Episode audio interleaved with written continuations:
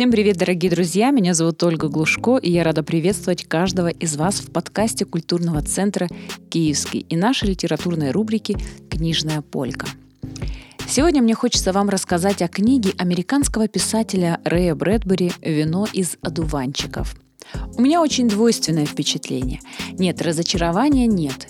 Я ничего особенного не ждала полностью абстрагировалась от ажиотажа, созданного вокруг Брэдбери многими его поклонниками, а отзывы вообще не читала, чтобы не определять раньше времени планку для книги.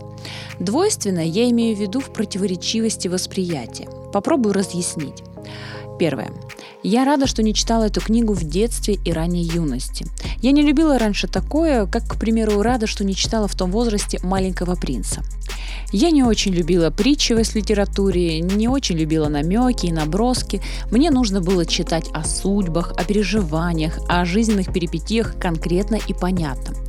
А вот лет с 20 я, вероятно, совершила какой-то внутренний духовный скачок. Я стала уметь читать между строк, понимать подтексты и чувствовать метафоричность языка. «Вино из одуванчиков» – книга для меня сегодняшней, ни в коем случае не для меня из детства. Второе.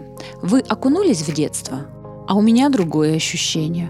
Вот это светлое чувство детства было перекрыто чувством тоски, грусти и обреченности. Для меня вот это второе чувство буквально наваливалось из каждой строчки.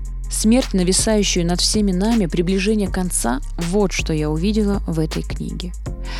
Теперь вино из одуванчиков для меня одна из самых тонких в своей пронзительной грусти книг. Третье. Атмосферность книги. Да, вот этого не отнимешь. И не дай бог понимать здесь что-то буквально. Ты пожмешь плечами и разочарованно отложишь книгу. Здесь все на уровне ассоциаций. Впрочем, примерно об этом я уже сказала ранее. В итоге для меня книга очень личная во всех смыслах этого слова. То есть из позиции автора, из позиции читателя очень-очень личная.